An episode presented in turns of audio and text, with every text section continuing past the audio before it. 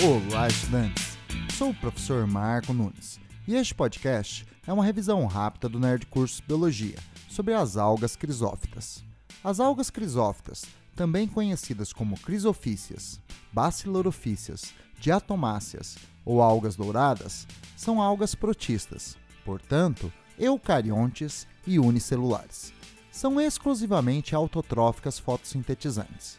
Seu principal pigmento fotossintético é a fucsantina e armazenam suas reservas energéticas na forma de óleos.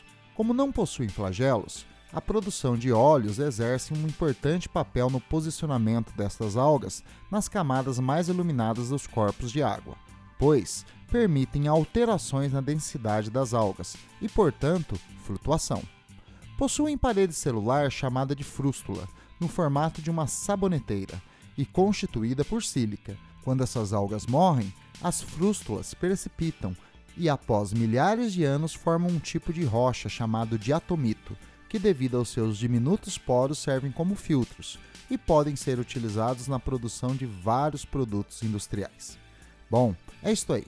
Continue firme nas revisões do Nerd Cursos Biologia e bom estudo!